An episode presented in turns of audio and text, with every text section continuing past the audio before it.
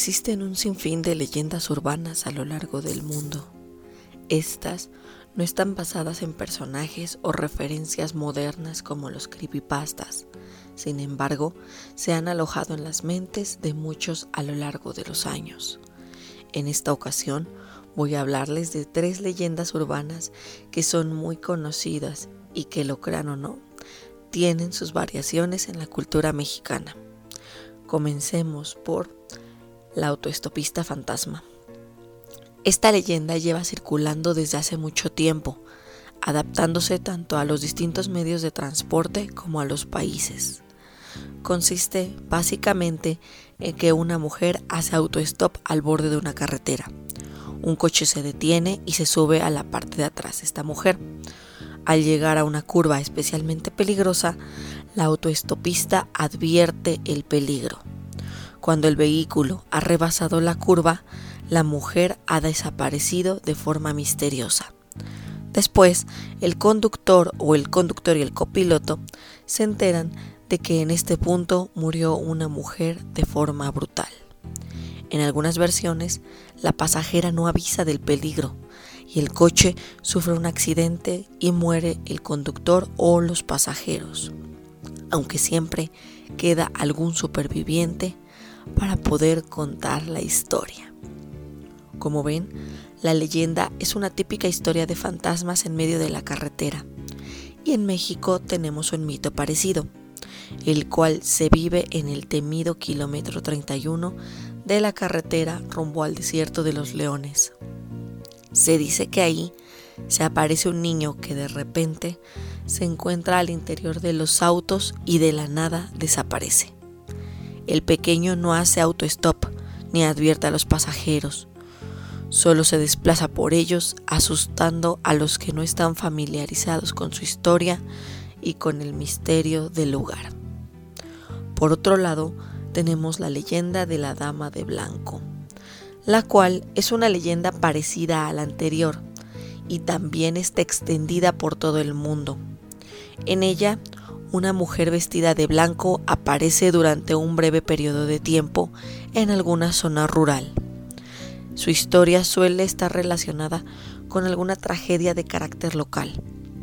Son mujeres que han perdido a hijos, maridos o han sido víctimas de una traición y sus espíritus vagan sin descanso clamando venganza. ¿Qué mejor ejemplo para relatar esta clase de espectro que la famosa Llorona? Esta mujer en pena vaga por las calles de los pueblos en busca de sus hijos, a los cuales mató por culpa de una traición amorosa y de los engaños que vivió de su marido por mucho, mucho tiempo. A este espectro se le puede encontrar en varios sitios del mundo con nombres y orígenes diferentes, pero en esencia es la misma, la mujer de blanco. Por último, existe una leyenda urbana que es muy conocida y que pone nerviosas a las jóvenes que se ofrecen a dar sus servicios como niñeras. La llamada viene dentro de la casa. Esta es una de las leyendas urbanas más comunes y en general es la historia de una niñera que se encuentra en una casa cuidando a unos niños que duermen plácidamente desde hace horas. La joven empieza a recibir llamadas amenazantes y cuando ésta ya ha perdido la calma, se da cuenta de que en realidad estas llamadas provienen de adentro de la casa. Cuando va a ver a los pequeños, puede resultar en diversas situaciones una de las cuales es que los pequeños o ya han sido asesinados o se encuentran amarrados. Incluso se puede dar el tema de que los niños han logrado escapar, han notado algo extraño y han huido, dejándola sola para volverse la víctima de esta persona. Ya sea en México o en otros países, esta leyenda se puede volver realidad en cualquier momento. Y por eso solo me queda pedirles que se cuiden en general. Esta leyenda urbana tiene muchas variaciones y protagonistas, pero en esencia es la misma y todas vienen con una advertencia universal.